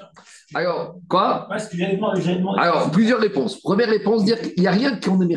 Tout a été donné au Arsinaï. Même les Hidushim qu'on va dire aujourd'hui au Beth tout ça, ça a été dit au Arsinaï. Et personne ne peut être Mechadesh. Donc, Misinaï, il savait déjà que ça allait se passer comme ça, est écrit comme ça. Ça, c'est une première réponse. Deuxième réponse, il dit au Maharal, c'est pas que ça est quand on dit à Moshe Misinaï. Le principe a été donné à la Moshe. Et après, le principe s'est appliqué tout au long de l'histoire. Vous comprenez pas ce que je veux dire? À la Moshe c'est quoi? Keriv, Karian, Velo, Ktivan. Ktivan, Velo, Karian. Itour, Sofrim, Kazim. Ça, c'est des principes qui ont été donnés à Gmorcho, à Moshe. Dans la Torah, Nevim, Ketuvim, il y aura ces principes-là qui vont être appliqués. Mais ils n'ont pas été appliqués tout de suite. Certains ont été appliqués au moment de Myriam, d'autres au moment de Ruth, d'autres au moment de David, d'autres au moment de Achitophel. Voilà comment le Maharal de Prague il explique. Ouais, non, le Radbaz. Euh, oui, non, le Radbaz il pose la question et le Maharal il explique. Mais dans Sanhedrin, on avait toujours pas les, les premières pages. Même la. Mikra et la Massorette. Oui. Ça, encore, ça revient C'est ça. quoi la différence La Mikra, c'est pareil, c'est Mikra. C'est comment on lit. Mais C'est sur la Torah, là, par contre. sur- Là, c'est sur la Torah, sur la Torah. Sur la Torah. Alors, je- autre... Alors maintenant, juste, le Gaon de Vigna, il fait remarquer que la liste n'est pas exhaustive ici. Donc ça, il faut être le Gaon de Vigna, connaître toute la Torah Kula. Lui, il te dit, Alain, la liste n'est pas exhaustive. Tu ne viens pas me dire, attends, j'ai trouvé un autre verset où on lit sans ce soit écrit, ou écrit sans lire. Le Vigna dit, il y a d'autres exemples.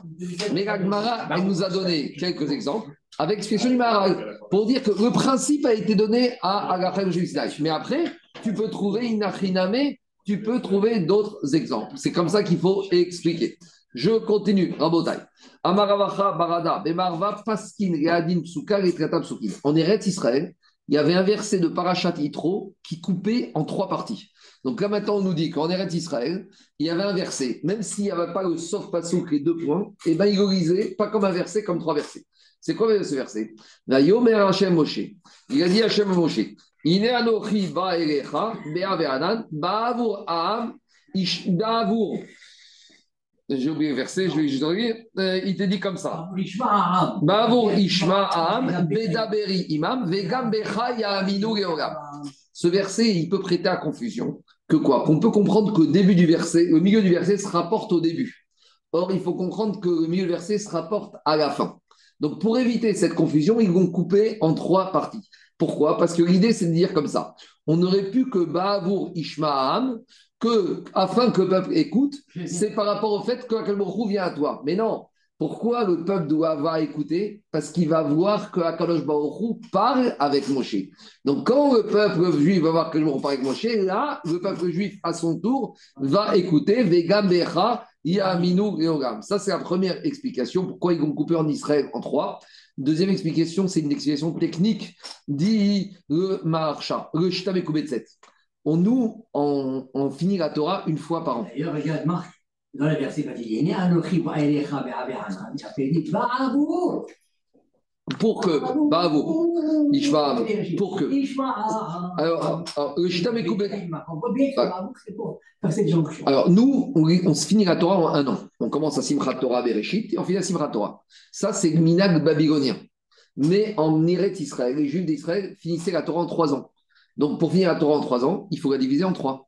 Donc, Dikshta Mekwetzet, c'est pour ça que ce pasouk-là, avec d'autres pasouks, c'est un exemple, mais il y avait d'autres pasouks qui ont été coupés en trois. Donc, eux, nous, par exemple, eux, la parashat Vaïtzer a été découpée en trois. Donc, bien sûr, il y avait un sens dans le découpage de ces versets. Ah, j'ai réalisé tous les trucs, mais une partie de Bereshit, une partie de Je sais pas. Vrai, Non, tout- je sais, non, je sais pas. Je pense que c'était suivi. 3 plus un mois. C'est-à-dire que 3 plus un mois, bon, en tout cas, ils arrivaient à finir en 3 ans la Torah. Alors, Kanirait que ça, c'est un exemple d'un verset qui était découpé pour arriver à finir la Torah en 3. On continue. Amar. Maintenant, rien à voir a priori avec l'enseignement présent, mais ça a beaucoup à voir. Là, on expliquer que Moshe Rabbeinu était milliardaire, était très riche. Quel rapport? C'est justement ça le rapport. Comme on a dit avant qu'il faut enseigner la Torah gratuitement, le Maharsha, il te dit comme ça. Il a dit, comme Moshe Rabbeinu, il a enseigné la Torah gratuitement. Et ici, tu vas me dire, mais pourtant, il était milliardaire, donc peut-être qu'il a facturé ses enseignements d'Israël. Non, on va dire, il était milliardaire. Mais pas parce qu'il a facturé. Il était milliardaire parce qu'il est devenu riche par une autre méthode, par un autre moyen. Et voilà, dit le Maharsha, pourquoi on termine avec ça. Alors, dis Gagma, je vais juste terminer rapidement la page, parce qu'elle est très facile. Et c'est. Ouais, ouais, c'est. Non, Hamoud, Hamoud, Hamoud, jusqu'à Mishnah. Et essayez de l'avoir avant demain. Au pire, même si vous la ratez, vous pouvez avoir Shabbat tranquillement. Il y a une elle est très facile, mais je vais la terminer. Donc là, on va voir pourquoi il était riche. Bien sûr, on va voir, on y va. Amara Birchama. Lo Shir Moshe, Ne crois pas que Moshe est devenu milliardaire parce qu'il avait fait une école euh, où il enseignait la Torah, il faisait des cours particuliers. Pas du tout. Tu sais pourquoi il est devenu riche? Quand il a cassé les premières Gochot, Akadosh lui a dit Tu peux garder les débris.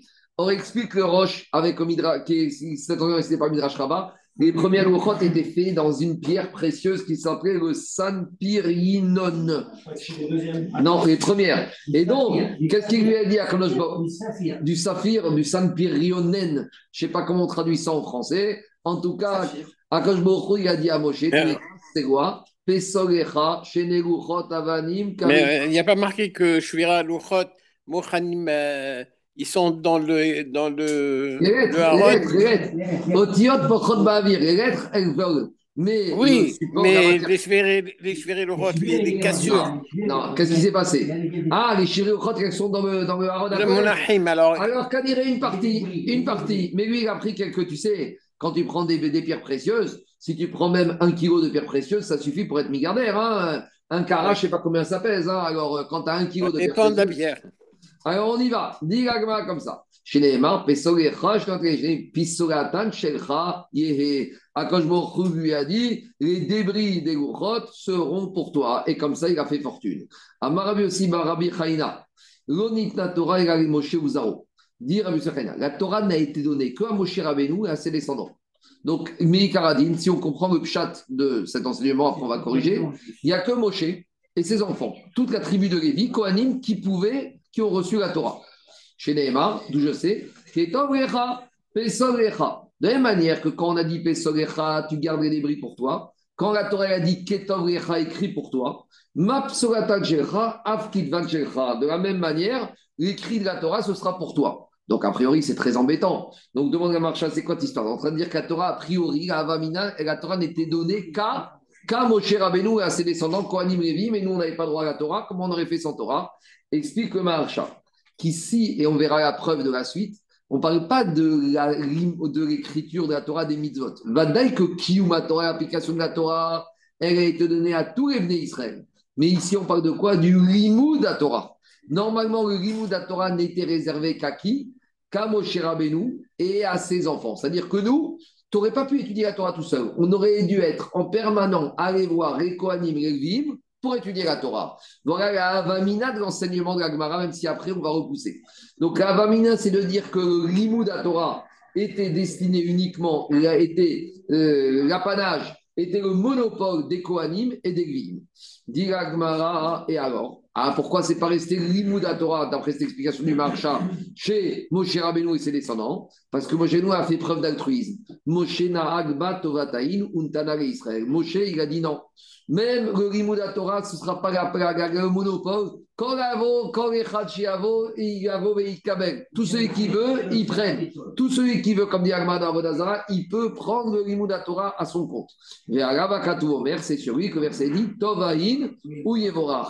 Qu'est-ce qu'il a dit le verset Ce verset, il se trouve où dans Mishké Tov Aïn, celui qui a un bon œil, il sera béni. Dit roche, c'est qui Tov Aïn ou Mevorach? C'est Moshe Rabbeinu.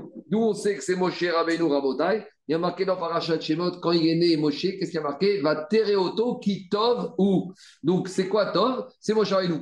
Et Tov, il donne son. Pourquoi une personne est Tov Parce qu'il donne son pain aux pauvres. Le pain, c'est qui? C'est la Torah. Et le dal, c'est qui? C'est les Israël. Comme dit le verset de Michel, Rechu Gerachmo Berachmi, Ve'endal Era Israël. Donc, Moshe Rabbeinu, dans un acte d'altruisme, il a même donné le limoud à la Torah. Donc, le pain? le pain, c'est la nourriture de l'homme. Euh. Parce que, ah ouais, il y a aussi des fois, c'est Lechem des Favo. Il y a des nuances. Il y en a qui disent Lechem, c'est Torah chez Virta, Vgo, c'est Torah chez BLP. Je continue, la Gemara. Tu sais, le- la Torah est comparée au gros. Explique, c'est qui qui donne ce Yesod? Euh, J'ai oublié qui a donné ce Yesod. Le Yesod, c'est la chose suivante. C'est au. Akelbourg, dans Morine il est comme ça. Akelbourg, il a créé le monde avec un certain nombre de produits. Plus un produit est cher, moins il est indispensable aux êtres humains. Par exemple, le foie gras, c'est très bon, mais ça coûte cher. Mais comme il coûte cher, c'est la preuve qu'il n'est pas indispensable aux êtres humains. Des êtres humains qui passent toute leur vie sans manger du foie gras et ils se portent très bien. Le caviar, c'est pas cher, d'accord, mais on peut très bien vivre comme les juifs. Donc tout ce qui, entre guillemets, n'est pas dispensable, indispensable aux êtres humains, coûte très cher. au fur et à mesure tu vas descendre dans les produits. C'est quels les produits qui coûtent le moins cher sur Terre? C'est le pain, la farine et l'eau. Pourquoi? Parce que ça, c'est indispensable à l'être humain. Donc, le jour il a créé le, le monde avec un système que, que les- vraiment, le- ce qui est le plus indispensable, ce, ce qui coûtera le moins cher possible, le plus accessible possible. C'est pour ça, Olivier, que la Torah, elle est comparée au pain et à l'eau, pour qu'on ait conscience que sans Torah, la vie n'est pas possible. La vie est indispensable euh, la vie est indispensable. Le Shabbat, on ça et le. La vie est indispensable. Le pain est indispensable à l'être humain. De la manière, la Torah, il faut avoir cette perception que la Torah est indispensable à l'être humain, comme le pain et l'eau. C'est pour ça qu'on compare ça. Ça, c'est Rambam qui explique comme ça. On y va. Diga Gemara, Métiv, Rav Rizda. Comment tu me dis que la Torah n'a été donnée même au Limut Torah à l'origine qu'à Moshe Rabbeinu, à ses descendants, et que c'est Moshe Rabbeinu qui a fait la preuve d'altruisme et qui l'a donné à tout le monde Pourtant, il y a marqué Veotit, Siva, Naïba, Etaï, Gamed, Etrem. Pourtant, que il a dit que Moshe lui a, à Moshe il dit lui a demandé de transmettre la Torah. Donc si Akhlorou demande à Hachem de la transmettre, pourquoi il dit Moshe qu'il a fait un acte d'altruisme C'est Akhlorou qui lui a demandé. Il a dit Veotit, Siva, Vanirachem. Non, Akhlorou m'a demandé à moi, et moi, de ma, de, de ma propre volonté, je Yoni, Hachem, Egoaï. Toujours pareil.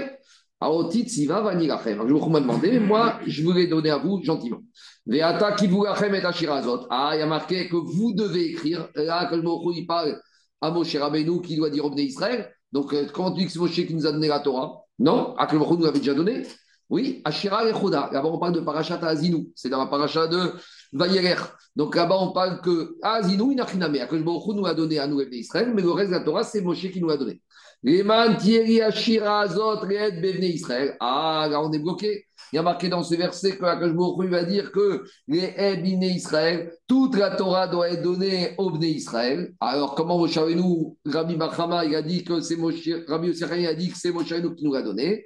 Et la Pilpura Be'alma. Le Pilpur, il était donné à Moshe Rabbeinu. Et ça, ce Koach à Pilpura Torah, l'approfondissement de la Torah, ça, Moshe Rabbeinu nous l'a donné. Amar Rabbi Yochanan.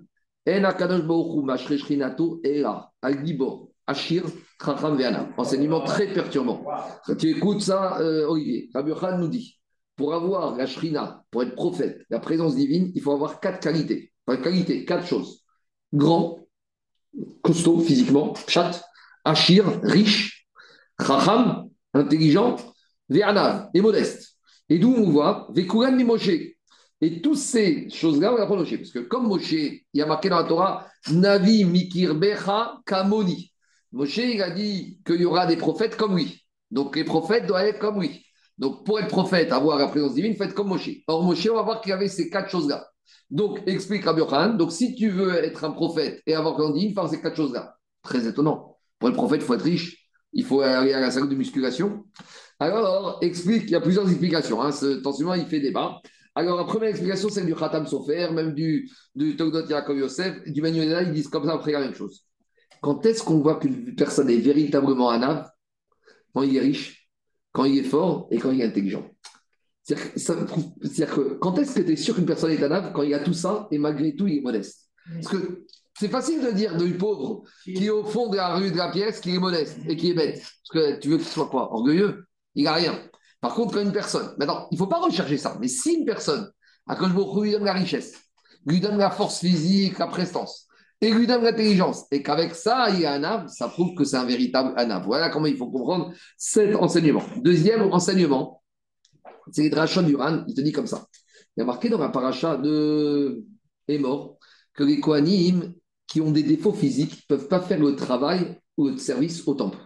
Quelqu'un, un Cohen, qui a un nez disproportionné, qui a un problème ophtalmologique avec ses yeux, il ne peut pas être Cohen. Et tout le monde pose la question, c'est quoi ça? Depuis quand le Cohen, on juge sur des critères physiques? La Torah, c'est la pnimiout, l'intériorité. Depuis quand c'est important le physique dans la Torah?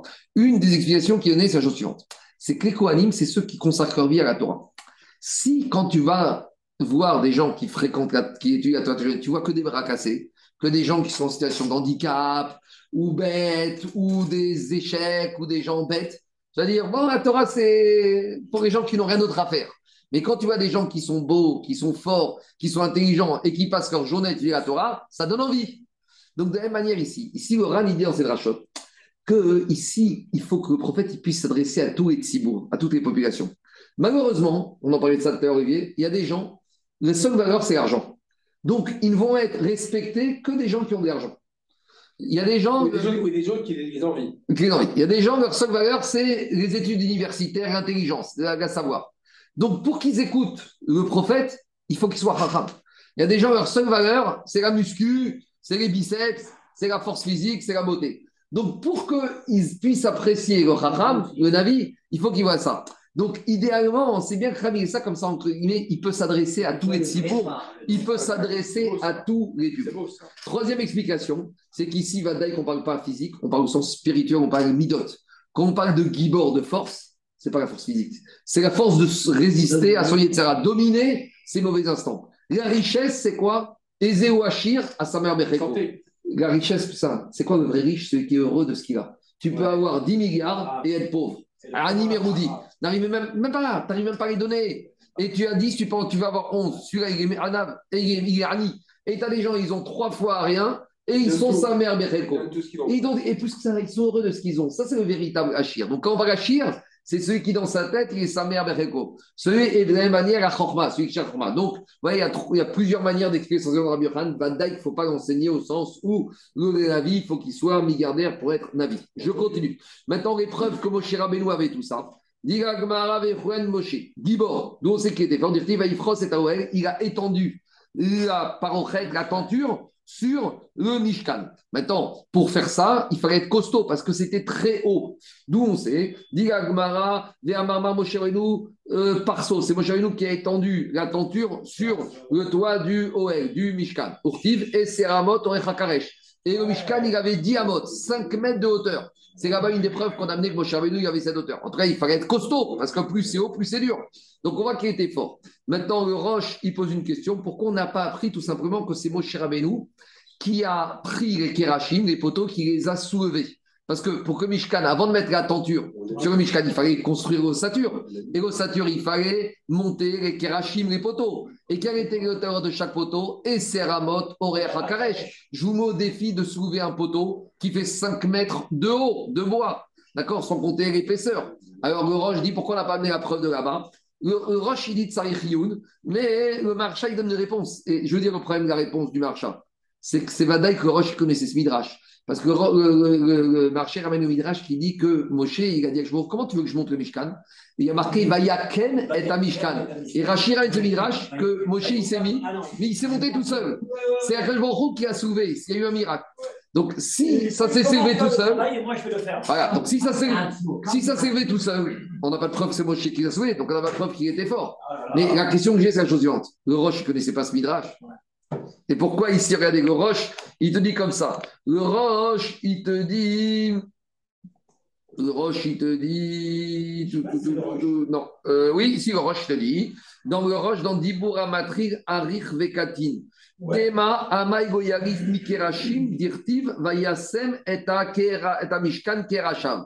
Donc, le Roche, il pose la question et il ne ramène pas la réponse du Maharsha. Mais ça, moi, ça me dérange. Je n'ai pas de réponse à ça. Mais pourquoi Roche n'a pas cité ce Midrash? Ça, je ne sais pas. Je continue. Diragmara euh, et Seramotere. Ema dearir vekatin. Ela medinkra dirti va être pos bishneochot. Donc, Diragmara, Ema dearir vekatin. Ça veut dire quoi, dearir vekatin? Alors, peut-être qu'on va dire, c'est pas une preuve. Parce que c'est quoi l'idée? C'est que comme le Mishkan était très haut, donc il a été fort moché pour mettre la peinture sur le Mishkan. Mais peut-être que Moshe, il était grand, mais il était faible. Donc ici, la preuve qu'on amène, c'est que c'était haut. Mais quelqu'un qui est grand, la hauteur n'est plus un obstacle pour lui, même s'il est faible physiquement. Donc, Digagmara Magmara amène une autre preuve. C'est quoi votre preuve? Digagmara Digagmara minadin kradirti vaitpos bishni aguchot vaashkirchem mealchete yadai vaashaberem. Donc, dit le verset, il a pris les deux gouchot, il les a jetés par terre, il les a cassés. Et la Braïta, elle te dit que quoi? Que les gouchot, elles étaient 6 de long, 6 de large et une épaisseur de 3, donc un poids énorme. Donc l'idée, c'est quoi? C'est que quand il les a lancés pour les casser, pour les lancer, casser, il fallait être fort. Demande tout le monde, mais attends, c'est logique qu'un objet lourd, quand tu le jettes, il se casse. Ben oui. Donc c'est pas ça la preuve qu'il était fort. La preuve qu'il était fort, c'est qu'il les a levés d'abord. Pour pouvoir les jeter, il fallait les lever. Et pour les lever, il fallait être fort. Deuxième, caractéristique qu'avait Moshe, Achir, il était riche. D'où on sait qu'il était riche? Alors, puisqu'il a reçu en cadeau les débris qui étaient faits à base de pierres précieuses. Maintenant, il y a une question toute simple. Quand est-ce qu'il a reçu les débris? Au moment du Vaudor. Au moment du Vaudor, Moshe Rabbeinu, il avait quel âge? Plus de 80 ans. Puisque quand on est, ils sont sortis d'Égypte, les Israël, il avait 80 ans. Plus on rajoute quelques mois, 80 plus. Maintenant, c'est à ce moment qu'il est devenu riche. Mais pourtant, il était Navi depuis bien avant. Puisque quand est-ce que Akash Baruch Hu est apparu à Moshe? Depuis l'époque du buisson ardent. Et à l'époque du buisson, il n'avait pas d'argent, Moshe. Il n'était pas riche. Sauf si on dit qu'il était dans le business. Alors, on te dit, On dit qu'il était riche. On- à quel on te dit que pour avoir la névoie, il faut être riche. Ah. Mais s'il a eu la névoie depuis le buisson ardent et qu'il est devenu riche.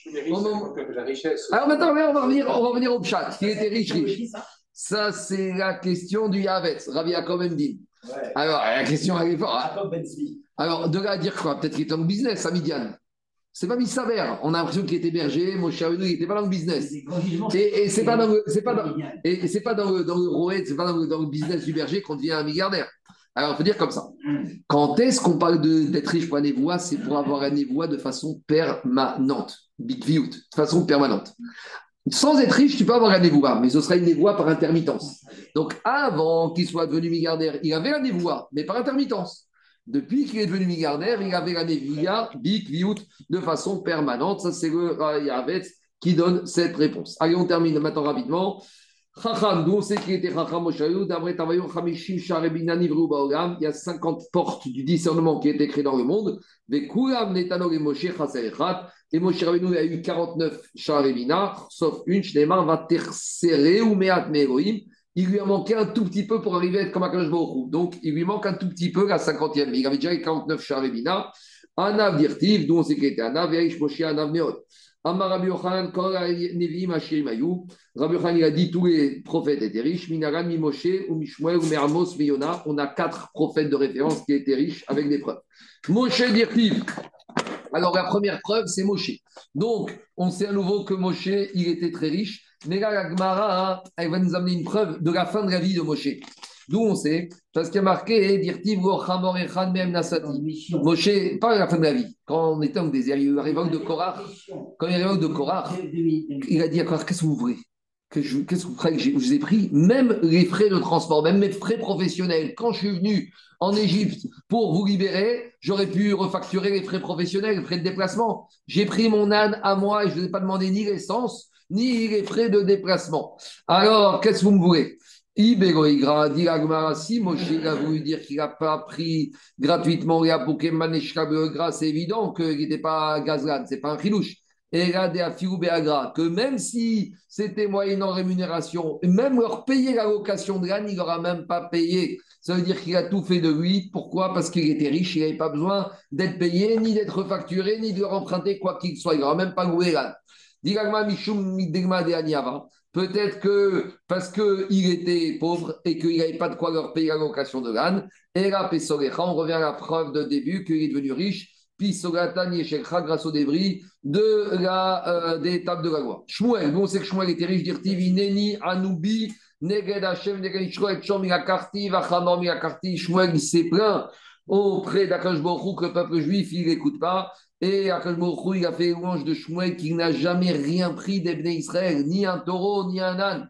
Digagmara, Ibechinam, Pokémon Bechinam, toujours la même chose. Regardez, à Figou Bisra, même pour une il n'a pas pris. Digagma, Digma de Aniava. Peut-être que Shmuel était pauvre, vous ne pouvez même pas payer location de l'âne. Mais Agma, il avait une preuve que Shmuel était riche. Erameacha, Uchuvato, Aramata, Kishambeto. Il a dit, le pshat du Pasouk, que euh, Shmuel Anavi retournait toujours à Rama. Shmuel était à Ramati de la ville de Rama, parce que là-bas était sa maison. Alors, qu'est-ce que ça veut dire qu'il retournait là-bas? Ça, c'est le pshat. Mais le drash, Amarava. Pas d'ail que euh, quand on te dit que là-bas c'est sa maison, ça ne veut pas dire qu'à chaque fois il retournait là-bas. Pour te dire, mais comme Shagar, Chaque endroit où il allait, il avait sa maison avec lui. C'est-à-dire que Shmuel Anavi, il avait plusieurs résidences dans tout Eretz Israël. Et donc, partout, c'était sa maison. C'est-à-dire qu'il ne retournait pas à chaque fois dans son. Il y avait, comme les milliardaires, ils ont des maisons un peu partout dans le monde. Lui, il avait des maisons partout. Donc, à chaque fois, quand il avait dans un endroit, il allait chez lui à la maison, parce qu'il était chez lui. Amarava, Gador, Machene, Mar, Bishmuel, Yotam, Moshe.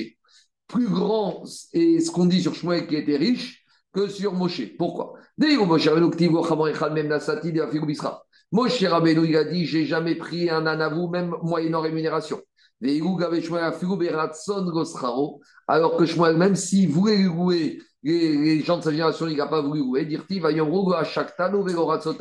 Les gens lui ont dit on voulait, on était prêt à te louer, toi, tu n'as même pas voulu accepter de louer de nous. C'est-à-dire que Shmuel, même quand les gens voulaient, ils ne voulaient même pas leur prendre.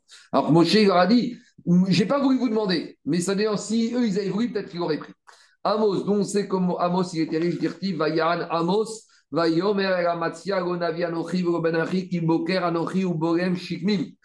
il a dit à Amos, je ne suis pas prophète, ni fils de prophète, qui boker anochi, car je me lève le matin, ou borem shekamim. C'est quoi shekamim? C'est des sycomores. Sycomores, c'est des arbres majestueux, c'était la richesse de l'époque. Quand on était milliardaire à l'époque, on avait des shkamim, des sycomores. Comme. Quoi Non, Shikamim, Sycomore. Kemetagem Rav Yosef, comme Rav Yosef traduit en araméen, Ari Mari Geti Ana. Il a dit qu'il était un propriétaire de troupeaux. Ou Boker Anochi Veshikminri Veshifgata. Il a dit j'ai des sycomores dans la vallée. Et quand on a des sycomores, c'est, vous savez, c'est comme quand on a la résidence tertiaire à la montagne, c'est qu'on a déjà l'hôtel particulier, puis la, résidence à Deauville, puis à Cannes, puis à Saint-Tropez, puis à Erat et à Tel Aviv, et on a encore euh, l'appartement à la montagne. Donc c'est les sycomores de l'époque. À l'époque, c'était les sycomores. Yona, le prophète Yona de Kippour, dont on sait qu'il était riche. Dirtiv a marqué que quand Yona, hein, il a voulu s'enfuir à Tarchiche, il arrive au port. Il arrive au port, d'accord? À Yafo. Et là-bas, il va voir le marin, il embarque sur le bateau. Maintenant, il dit au marin, au capitaine Allez, il faut partir, il faut partir, ça y est, je dois m'enfuir, moi je veux m'enfuir. Et le marin, il dit Je peux pas, le bateau n'est pas complet encore, j'ai attendu les passagers, il faut que le bateau soit complet avant de partir. Et qu'est-ce qu'il a fait Tu sais quoi? Je paye pour tout le monde. Et il a dit il a payé pour tous les passagers. Donc c'est comme si le pilote d'avion dit Je ne peux pas décoller tant que tous les passagers n'ont pas payé leur billet. Il a dit Je paye pour tout le monde. Il a payé comme si le bateau était plein. Amarav Romanos. Donc il était tellement pressé de s'enfuir qu'il a dû payer pour tout le monde. C'est la preuve qu'il était, qu'il était très riche. Et on termine Rabotai. Écoute ça, Olivier. Amar Rabbi Yochanan. Puisqu'on a que Rabbi Yochanan, on finit. Mitriga Moshe Torah Moshakra. Au début, Moshe Rabbeinu, il apprenait la Torah de Akadosh Baruch et il oubliait tout.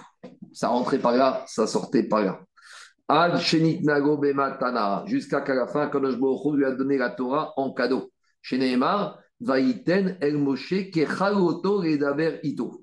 À la fin des 40 jours, Akadosh Baruch lui a donné la Torah Kechaloto. C'est quoi Kechaloto dit le marcha Il a marqué comme une kala, brovav.